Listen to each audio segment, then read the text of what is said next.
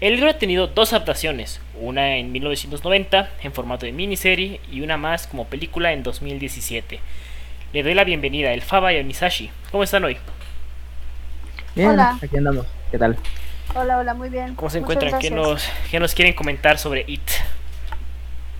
Bueno, pues primero creo que tendríamos que estar muy contentos porque es nuestro segundo episodio y, eh, y justo este año se estrena el segundo episodio de IT. Por eso quisimos también en septiembre, septiembre 6 se estrena el segundo episodio de IT y por eso pues también quisimos este segundo, esta segunda emisión a, este autor tan, tan importante del género de terror. Gracias, Cax, por tu presentación. Efectivamente, pues vamos a estar hablando hoy de un libro, un libro muy importante dentro de la literatura del género de terror y que ha tenido dos adaptaciones, pero de eso, bueno, vamos a hablar un poquito más adelante. Me corresponde hablarles en primer lugar acerca del libro. El libro en sí mismo es, es, un, es uno de los libros más, más eh, extensos que yo he podido ver que yo he podido leer, sino es que el más extenso que he podido leer. Y ustedes han tenido también la oportunidad de, de, acercarse al libro y de tener un acercamiento con cada una de las palabras que dice Stephen King. Es un libro largo, o sea, en la edición, por ejemplo, esta que tenemos aquí en casa, que es de, de bolsillo, tiene una extensión de 1502 páginas. O sea, es un libro impresionante. He visto algunas otras versiones y pues está entre las 1400 y en alguna ocasión compré la edición digital en, para leerlo en el, en el teléfono y bueno, son más de 4000 páginas.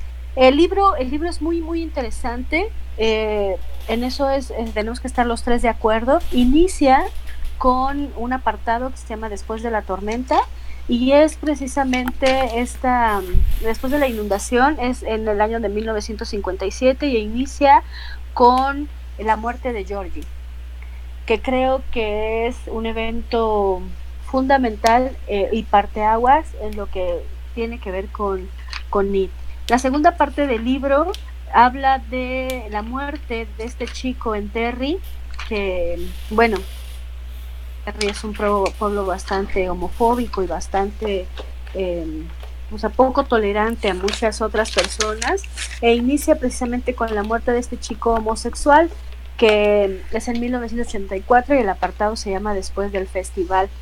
Y después de eso, pues bueno, tenemos en el libro una tercera parte en donde ya tenemos a Mike Hanlon, que es el bibliotecario ahora de Derry y que está haciendo una llamada a todos sus compañeros, al famoso club de los losers o el Losers Club para que regresen y cumplan su promesa, la promesa que hicieron 27 años atrás de volver, de regresar si eso regresa, si eso vuelve.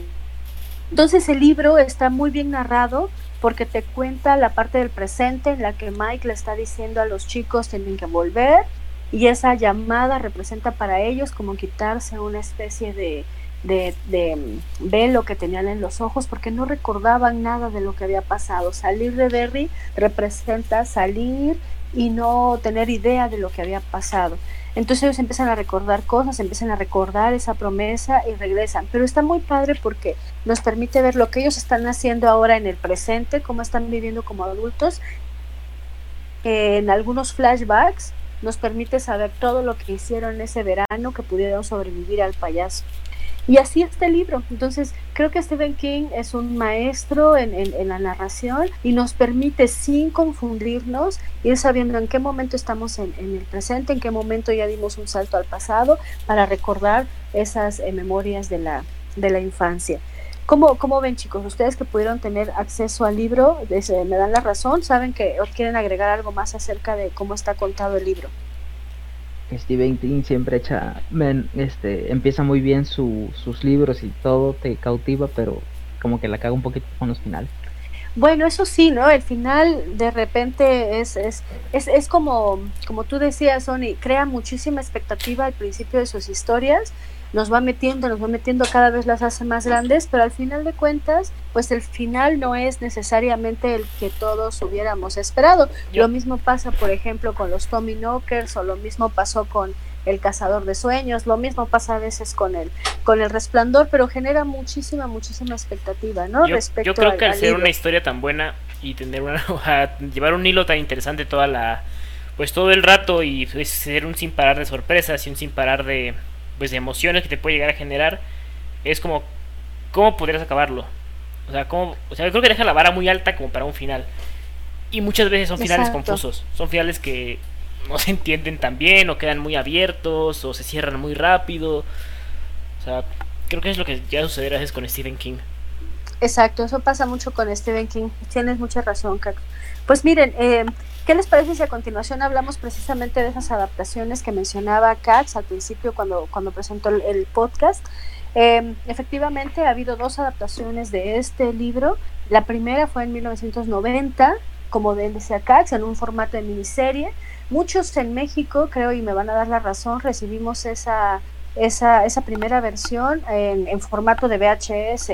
¿No? Es decir, todos asumimos en ese primer momento que era, Que una, era una película, película, exacto. Que era una y que esa película, esa película se dividía en dos partes porque era larguísima. Entonces de repente cuando nosotros, que bueno, en ese tiempo no había tantos sistemas de televisión por cable, o si había, no estaba tan generalizado, pues teníamos acceso a ver la película de eso completamente editada y ahí Sí. sabíamos que tenías que pasar, uh, o, o- la veías una un fin de semana y luego te la pasaban en el siguiente la otra, pero, o sea, to- todos crecimos creyendo que la primera adaptación había sido una película, una película larguísima y, y no era así, ¿no?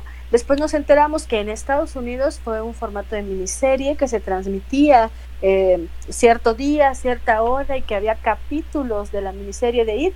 Por eso es que la película tiene esos grandes, eh, te vas a negros, ¿no? De, de repente es- la transición era a negros porque precisamente ahí marcaban los cortes Los de cortes cada comerciales. episodio. de hecho, sí, Los cortes. de hecho, sí había en, en YouTube, los puedes encontrar y sí existía la publicidad haciéndole, o sea, como los comerciales sobre eso.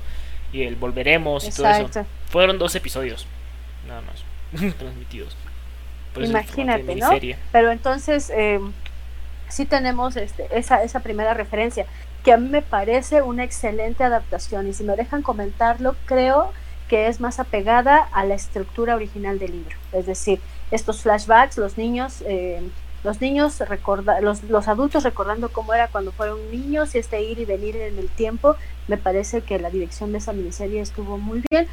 Eh, y tenemos una segunda adaptación que, como bien decías, ese, eh, la primera, la- la- el, el- el director Andrés Muschietti decidió dividirlo en dos pa- partes. La primera parte, que fue en 2017, eh, representó solamente la etapa de los niños, eh, todo, todo, todo ese primer acercamiento, ese primer encuentro con, con el payaso. Y esta segunda parte es cuando ya regresan a Derry, es después, me imagino, quiero pensar de verdad, porque después salimos, yo quiero pensar que es después de las llamadas de Mike, todos acuden al llamado y nadie está spoil- spoileando nada, todo el mundo sabe que solamente regresan seis de los siete. Eh, bueno, regresan cinco con Mike seis y, y Stan ya no regresa, pero eh, ya es después de eso. Y aquí en el tráiler sí ya se ve como esa especie de flashback de, de, de los recuerdos y de qué hacían cuando eran niños y de lo que prometieron y ahorita. Entonces, esas son las dos adaptaciones que tenemos de, de la película. La- Esta segunda parte está generando muchísimas expectativas. Se ha hablado, como comentábamos hace un momento, de que a esta sí le van a dar la clasificación R, precisamente.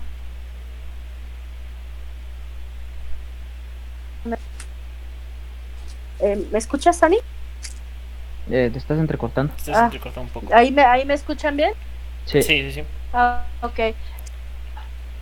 Eh, entonces está generando muchísima expectativa, está generando quizá esta posibilidad de que se le dé la clasificación R por eh, las escenas lentas que dice tener, incluso algunas alusiones ¿no? a, eventos sexuales que pudieran tener la, la película, pero me parece que va a ser una, excelente experiencia. Yo creo, quiero cederle la palabra a Oni, porque él en este momento nos va a hablar acerca del personaje en sí, qué es o quién o qué representa It, Pennywise. Vamos, Oni. Pero antes quiero decir que yo sí espero que esté la orgía de. que hagan referencia a la orgía de que tuvieron los niños, porque Stephen King lo maneja como un paso del, del- del- de los niños a, a ser adulto. Y Beverly Marsh lo- los, los- los- se entrega para que sean este una unión una unión más fraternal pues como para que lo que ellos lograron no se termine Y para Y sí, poder pues, a lograr mí- salir de, la, las alcantarillas. de las placas De las Exactamente. de alcantarillas, las alcantarillas ¿no? Bueno, de las alcantarillas decíamos en ese primer momento, pero era de la casa famosa es pinball. Pero ¿No? si es, sí es como un sistema salía, pero alcantarillado. todo este sistema de Es que son, alcantarillado, las- son las, alcantarillado, ajá, sistema de son alcantarillado alcantarillas. que existe en Derry que conecta, eh, bueno, que era el escenario ideal para ir, ¿no? Sí, no, yo también espero que pueda haber, pueda haber esa, esa escena. Tal vez no represent- tal vez no, tal vez no representarla como tal, o sea, llevarla a cabo, porque creo que incluso para los actores, al no ser mayores de edad, es complicado que se les Claro, permita llevar ese tipo de escenas al cine. Pero al Pero menos que se haga una referencia, que se haga una referencia a que se a que pasó, sea, que no la olviden. Exacto, me, me parece muy bien. Gracias, gracias, sí. Muy bien, pues vamos, Chuy, vamos, Sonic. Bueno, para empezar con el personaje de Pennywise, o eso, porque, o sea, Pennywise es el, el- mismo, la, la criatura se puso el nombre. No, no existe. Incluso en el libro él se presenta como yo soy Bob Gray, el payaso Penny- Pennywise y todo eso, pero, o sea, no, no tiene nada que ver. De hecho, eh, me tendría que retomar, este, retornar al, al inicio de, de la creación de este personaje. Sería irnos al, a lo que es el, el macroverso. Este, este, el macroverso es un, un lugar tan grande creado por, por Stephen King, en donde, exi- donde antes nada más existía un ser que se llamaba el otro.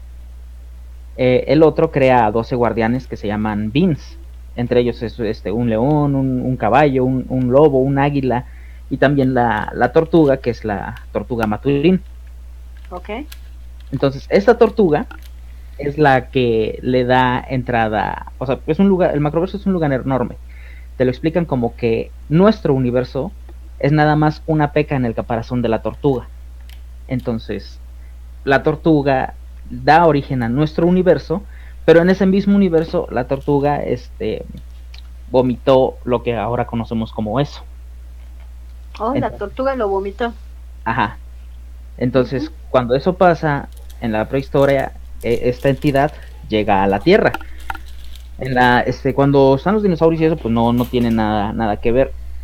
Te lo manejan como eh, él maneja un, un plano psíquico. Necesita una, una- un, un- un tanto de capacidad mental como para hacer e- ese clic. Entonces, cuando llegan los humanos, esta criatura despierta y empieza su ciclo. Ok, No, son ciclos de 27 años en los que él, él come y verna, come y verna.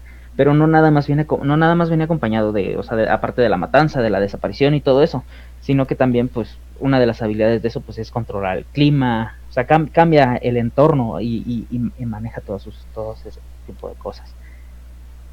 sí, es cierto. Ese es un buen punto, este Oni, déjame eh, interrumpirte un momento, porque cada vez que se despertaba o ah, se cumplía el ciclo de, de hibernación de It, en Derry siempre estaba lloviendo. Sí, siempre llovía y había inundaciones. Por eso es que en las adaptaciones se ve que Georgie va siguiendo precisamente este barquito de papel y la ciudad estaba con obras de reconstrucción debido a la lluvia. Sí, pues hay Porque inundaciones, siempre, siempre pasa lo mismo, exacto. Entonces termina el ciclo y entonces es como si Derry volviera a ver la luz y otra vez el clima es un factor muy importante en, en Derry y lo vamos a ver representado cada vez que aparece el payaso y todo eso, ¿no? Muy bien, muy buen punto.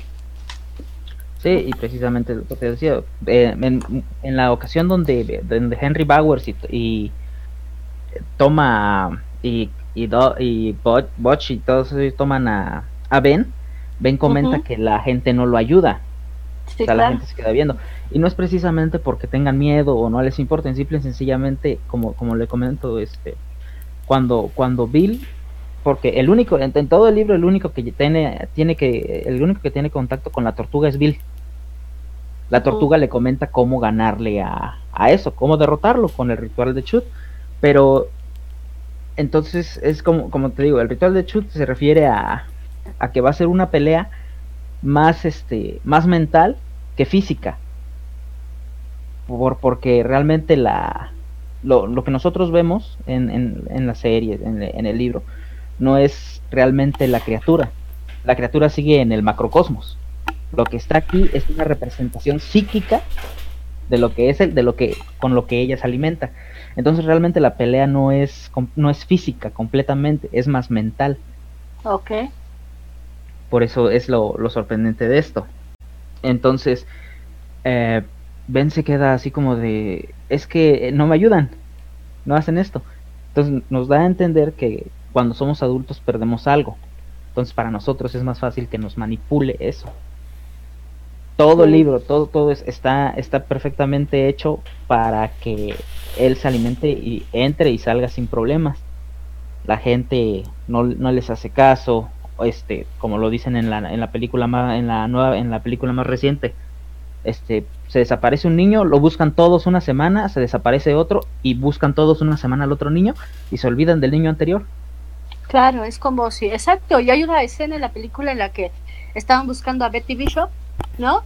Y encima acaban de poner el, el, la, la, hoja de desaparecido de Betty Ripson, ¿no? Betty Ripson, acaban de poner la, la, hoja de desaparecido del niño Corcoran. Entonces como que van, van dejando pasar, van dejando pasar este las cosas, sí es cierto. Sí, eh, pues, pues, de hecho es la, ah, la escena cuando están en el desfile, de hecho, o sea, Derry está en un desfile, o sea, como si no pasara nada y las hojas de desaparecidos de niños están apiladas. Ajá, exacto, apiladas, ¿no? Como si solamente estuvieran encimando cosas. Sí, pues llega, como llega un nuevo niño, vamos a buscar a este, llega un nuevo niño, pues toca a este, cosas así. Exacto. Exactamente. que vemos en esta segunda adaptación me gustan mucho, porque si bien yo he escuchado comentarios de que a la gente no le gusta porque se centran más en el personaje y lo que representó Tim Curry en su momento, esta película tiene esos detalles que son que son finos, que son exquisitos y que permiten saber que hay, de, o sea, que de verdad se tomaron la molestia de leer el libro y de dejarnos ahí esas pistas para saber que efectivamente la gente parecía, el pueblo de Derry aparentemente es el cómplice de él, pero como dijo que este Oni, parece ser que pierden algo, porque recuerdan esa escena tan, tan terrible cuando Beverly está en su baño y el papá no ve nada de sangre, y, es que verdaderamente no lo ve y como los papás de Bill tampoco ven cuando el álbum de fotografías está lleno de, de, sangre de, de Georgie y, y, Bill lo está viendo y eso lo, lo dejó muy mal o sea, los papás de verdad no están viendo esas cosas, ellos ya perdieron esa posibilidad y Aid, pues a quién le van a creer, a un adulto o a un niño, ¿no? Y de los niños es de los que se, se aprovecha. Muy bien, ¿qué más, Oni? Eh, pues por ejemplo, como les comento, eh, tiene, tiene este, este tipo de habilidades psíquicas y también, aparte, es este básicamente invisible, puede estar en cualquier lado, puede estar manipulando todas las cosas. Por eso te, te, manejan los asesinatos, bueno, cómo, cómo se alimenta de, de, tal manera que todo se acomoda para la, para la situación. Eso no es algo, no es algo al azar, no es destino, eso es predeterminado y él es lo que lo hace. Él, o sea, esta entidad, eh, al ser tan meticulosa en estos aspectos, a mí me resulta un poco chistoso porque siempre comete los, siempre comete errores de, como dicen, errores de novato, pues él se cree omnipotente, él se cree que, este, que todo lo puede hacer, eh, entonces eso lo lleva a confiarse. Y el ejemplo fue lo del Club de los Perdedores.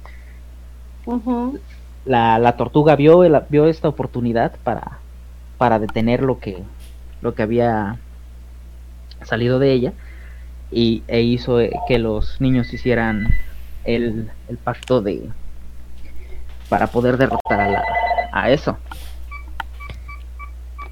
Entonces, entonces es, terminando eso, uno se queda pensando qué, qué más tiene que ofrecer este, este personaje. Como les digo, Bill es el único que tuvo cierta, cierto acercamiento. Bill platicó con la tortuga porque no, no la vio como tal, o sea, platicó con ella. Bill es el único personaje en todo el, en todo el libro, en todo eso, que cuando e, él ya vio las, las luces de las muertes, las deadlights, y es el único que se ha conservado cuerdo, digamos. No, y llegó a inclusive a, a vislumbrar un poco la verdadera forma de, de, de, Pennywise, de eso, que es una criatura este enorme, pues no, no pueden, no pueden ver más, que tiene cabellos que se mueven y, y, y las luces están girando al, alrededor de él.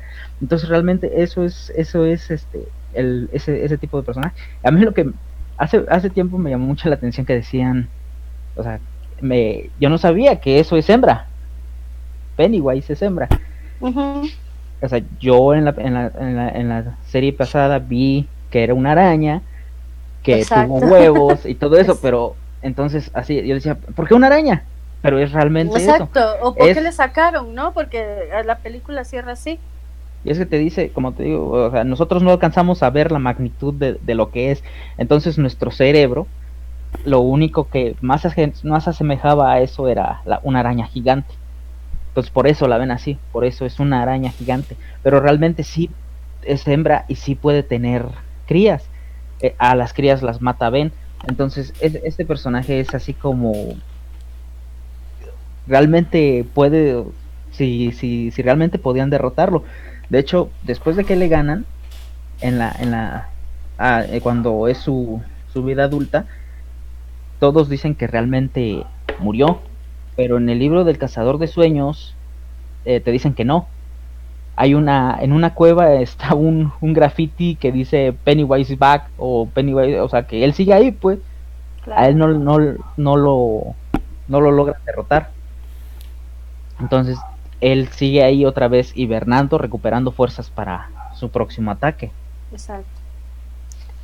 No, pues sí, está muy bien. Oye, ¿y qué nos puedes decir acerca de estos dos actores que han personificado a Pennywise? Sí, Curry es el mejor.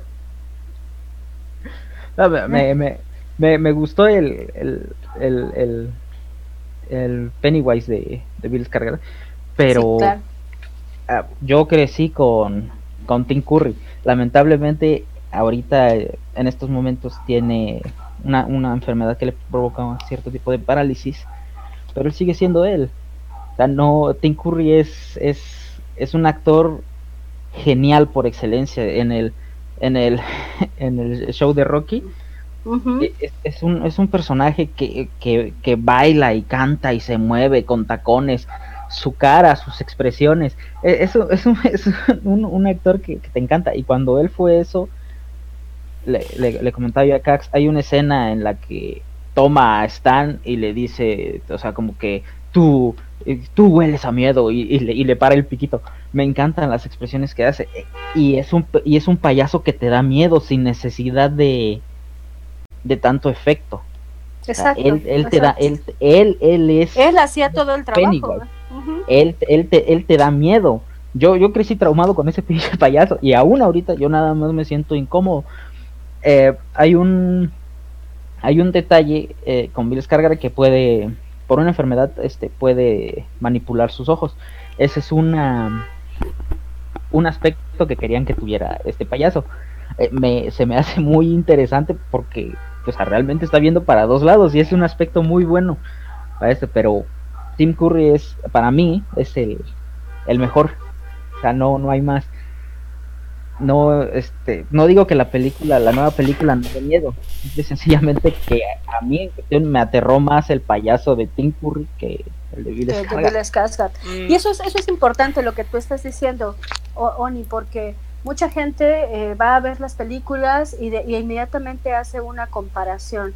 Y entonces salen del cine despotricando cosas como, ah, no, este segundo payaso es una basura. Entonces, yo creo que afortunadamente Bill Skarsgård pudo crear otro personaje completo, o sea, pudo hacer del mismo personaje una creación propia que es, es muy interesante, es muy buena y que, y que dejamos en este pedestal del género de terror a Tim Curry porque nadie lo va a quitar de ahí él fue el único, el inigualable Pennywise en ese momento para esa adaptación. Y ahorita tenemos a Bill Skarsgård que lo está haciendo muy bien. Yo creo que más allá de ser el único e inigualable, fue el primero.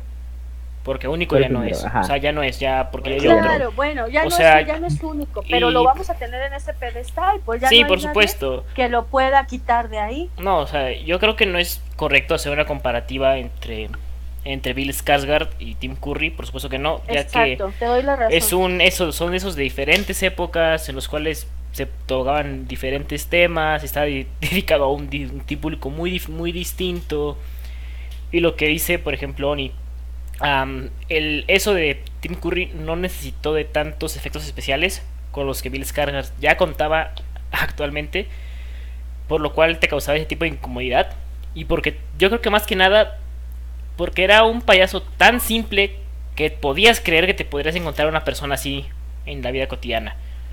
Y podría llegar a generarte ese terror. Eh, en cambio, con Bill Skarsgård, o sea, él ya es personificado, ya desde que lo ves sabes que es un payaso malo. O sea, es mucho más amenazante, es mucho más esto.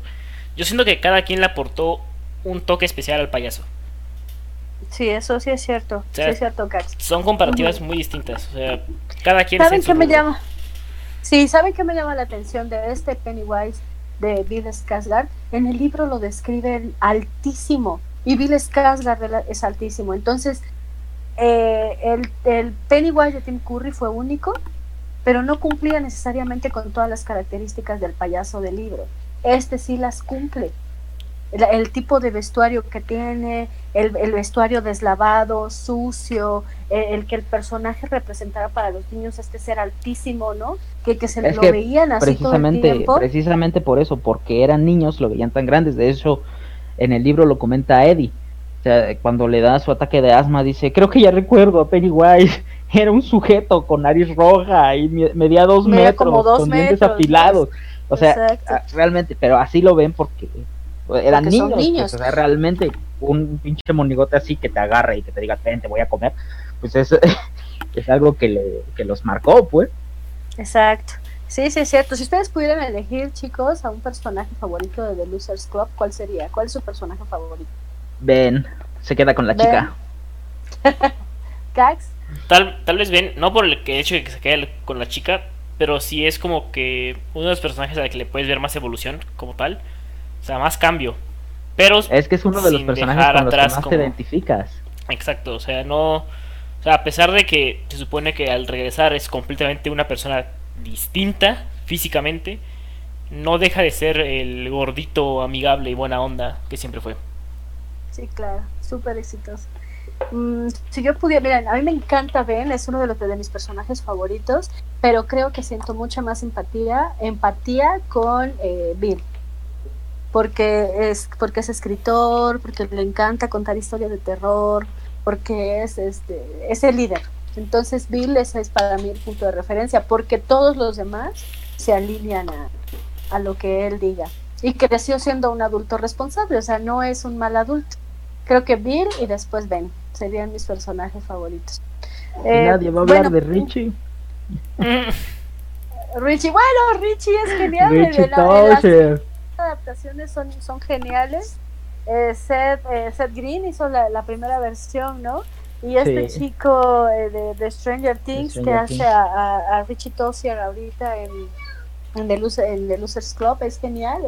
y creo que este Richie tiene muchísima más posibilidad de expresar todo lo que Richie decía, porque no había manera de mantenerlo callado en el libro, o sea, era, era súper grosero, siempre hablaba o hacía eh, el Richie en el libro, de verdad, como en la película, hace estas bromas siempre en doble sentido y siempre está hablando de sexo. Y el Richie de los años 90 era solamente cómico, ¿no? El, el, bonachón, el que hacía las voces.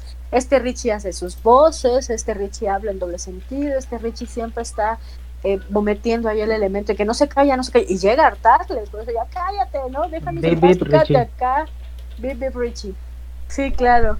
Entonces, pues, eh, muy bien, pues como ven, ¿tienen algún otro otro detalle que aportar al, al, podcast? Yo creo que más que nada como una opinión que yo tengo sobre la película es algo que entre nosotros hemos comentado mucho y es cómo, cómo puede llegar a marcarte que al ser niño y al tener tu grupo de amigos es cuando eres más valiente, es cuando más te puedes enfrentar a los peligros. Es, yo creo que también a eso se refiere mucho Stephen King en su libro de que los adultos no puedan ver a eso o no lo puedan enfrentar como tal. Y es que cuando, cuando eres un adulto piensas mucho las cosas. Te da más miedo, te detienes, llegas a ser un poco más racional. Pero cuando eres un niño, nada de eso te importa. O sea, y más si estás con tu grupo de amigos, es lo que, es lo que yo creo que esto más marca. Y que se ve, yo creo que mejor, un poco mejor reflejado bueno, en las dos versiones se ve muy bien reflejado la amistad de los niños. O sea, desde crear, desde hacer el, la presa en el río, o sea, todo eso. Sí, claro. O sea, es como somos felices siendo niños, somos tenemos una muy linda amistad, una infancia. Pero ¿qué pasa si se va amenazada con algo?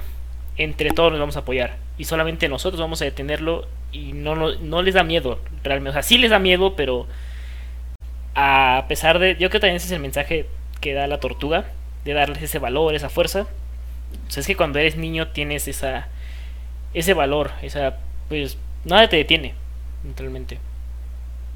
Sí, eso es muy interesante. Fíjate, sí es cierto, es algo que hemos estado comentando y que creo que Stephen King sembró en este libro como la posibilidad de que series como Stranger Things, películas como Los Goonies, ¿no? Eh, Super 8, también de Steven Spielberg, pudiera reunir a un conjunto de niños y, de representar todo eso. Por eso es que también son exitosas.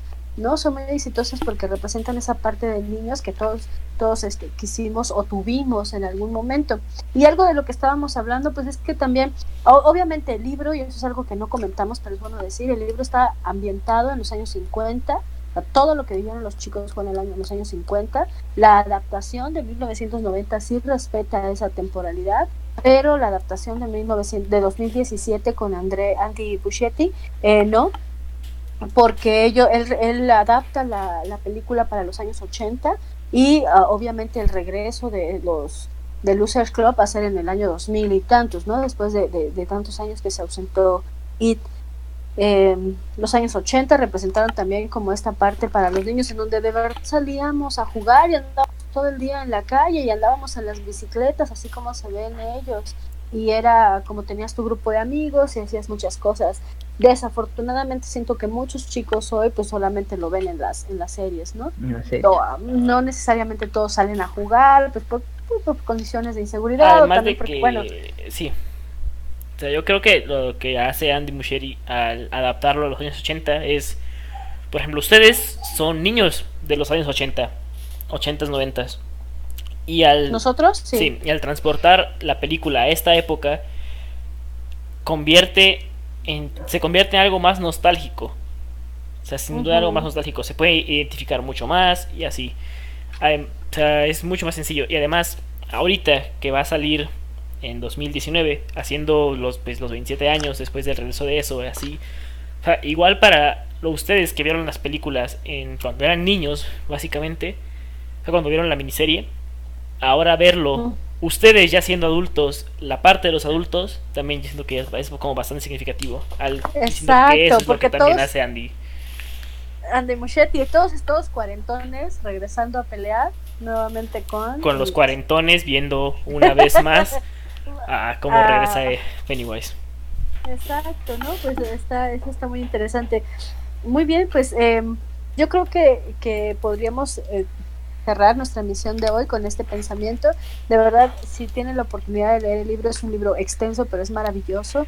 Y si tienen la oportunidad de ver la película, pues vayan a verla y generen sus propias, sus propias opiniones. No, no olviden, por favor, de em, ver, el- ver el- escuchar el podcast y seguirnos en YouTube en Archivos Groovy y darle like a nuestra página de Facebook titulada también Archivos Groovy. Vamos a estar subiendo material esta semana respecto al libro, respecto a las películas. Esta semana la vamos a dedicar a IT. Y bueno, pues ya nos veremos o ya nos escucharemos en el siguiente episodio. Eh, muchas gracias, Oni, Cax. Nos Hasta estamos luego. viendo. Nos vemos en el Gracias, siguiente. hasta luego. Bye.